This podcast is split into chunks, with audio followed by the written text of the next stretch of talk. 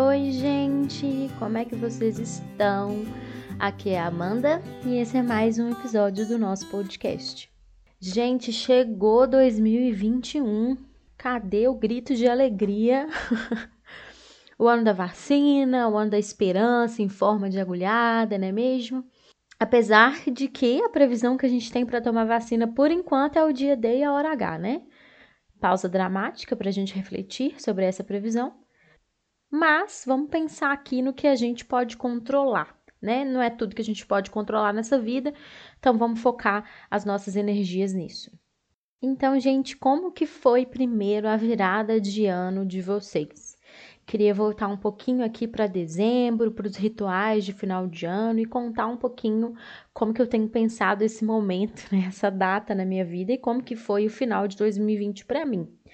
Eu nunca fui uma pessoa que se planejou para rituais de passagem pensando em passagem de ano, né? Em, em Réveillon, enfim.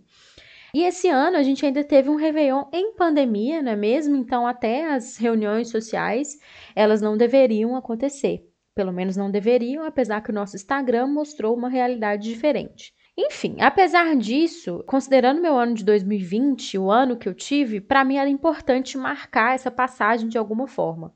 Não necessariamente no dia 31, eu não fiz nada no dia 31. Meu dia 31 foi bem tranquilo, foi ali assistindo um filme, um dia comum. Mas para marcar essa passagem, eu resolvi fazer uma carta para mim mesma no futuro. Então eu fiz uma carta para que eu retomasse essa carta aí no início de 2022, né, no final de 2021, início de 2022. Nessa carta eu contei um pouco de como que estava a minha situação atual e do que, que eu espero para o próximo ano, focando naquilo que eu posso controlar, né? Não estava focando em viagens, não estava focando em eventos sociais, porque isso a gente não pode controlar ainda, a gente não sabe ainda como que vai ser esse ano, quando que de fato a gente vai vacinar, o que que a gente vai conseguir voltar à rotina ou não. Pensar naquilo que a gente pode controlar no nosso cenário não é muita coisa, mas eu já consegui pensar numa lista não fiz em forma de lista, mas já consegui conversar um pouco comigo a respeito do que eu esperava para esse ano de 2021. E aí chegou 2021, né? E agora, o que, que a gente faz? Fazer ou não fazer metas? Depois do que foi 2020, eu vi muita gente desistindo de cara de 2021.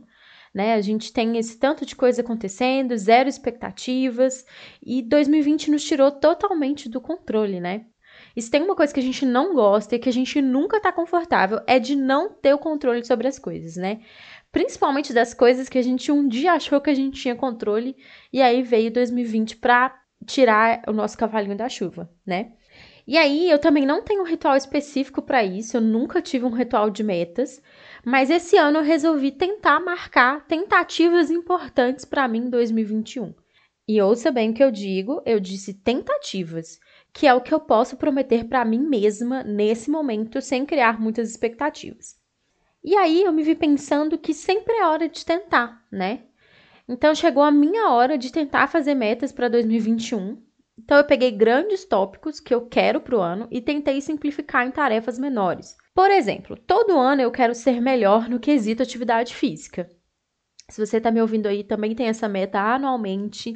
Tamo junto, abraço virtual. Essa é uma meta que eu já tenho há algum tempo e eu tenho tentado mais ativamente desde o final do ano passado, que é de ter essa meta pessoal aí de ser mais ativa fisicamente. Então, o que eu fiz para tentar me organizar é manter uma meta pessoal semanal de pelo menos quatro vezes na semana ter algum tipo de atividade física. E aí eu deixo isso bem amplo para eu conseguir me organizar, né?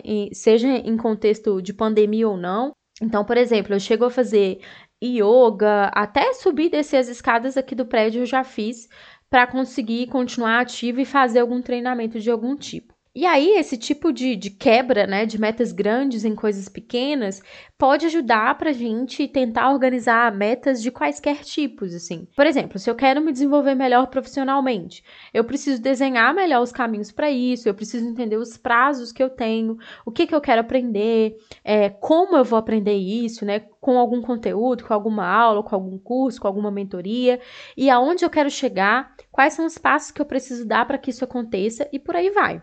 E aí, como que eu pensei em organizar melhor essas metas e organizar melhor a minha rotina? Eu recorri ao planner. Sinceridade aqui, ano passado eu tentei usar o planner e não funcionou, mas eu ainda não desisti. Então, foco, gente, foco.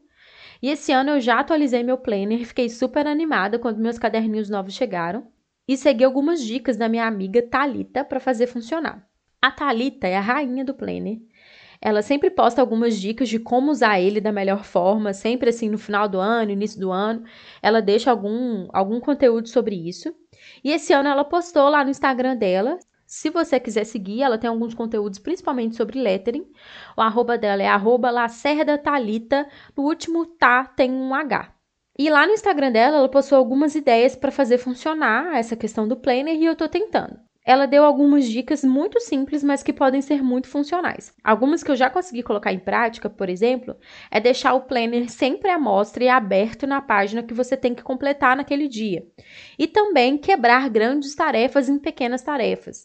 Da mesma forma como a gente pensou com as metas, então de quebrar né, as metas em pequenas tarefas que você tem que fazer para alcançá-la.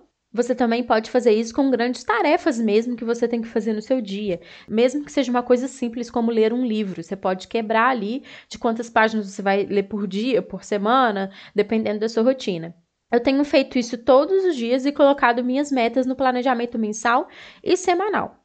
Agora, se vai dar certo a história do planner, eu conto para vocês no futuro. Por enquanto tá dando certo, mas a gente tá em janeiro, né? Então, quem sabe a gente não retoma esse assunto aí mais para frente. Uma outra coisa que esse planejamento tem me ajudado a, a entender é que a gente tem que focar no agora também. É claro que metas são coisas futuras, mas se você já tem as coisas minimamente planejadas, é só você viver o que você organizou para aquele dia.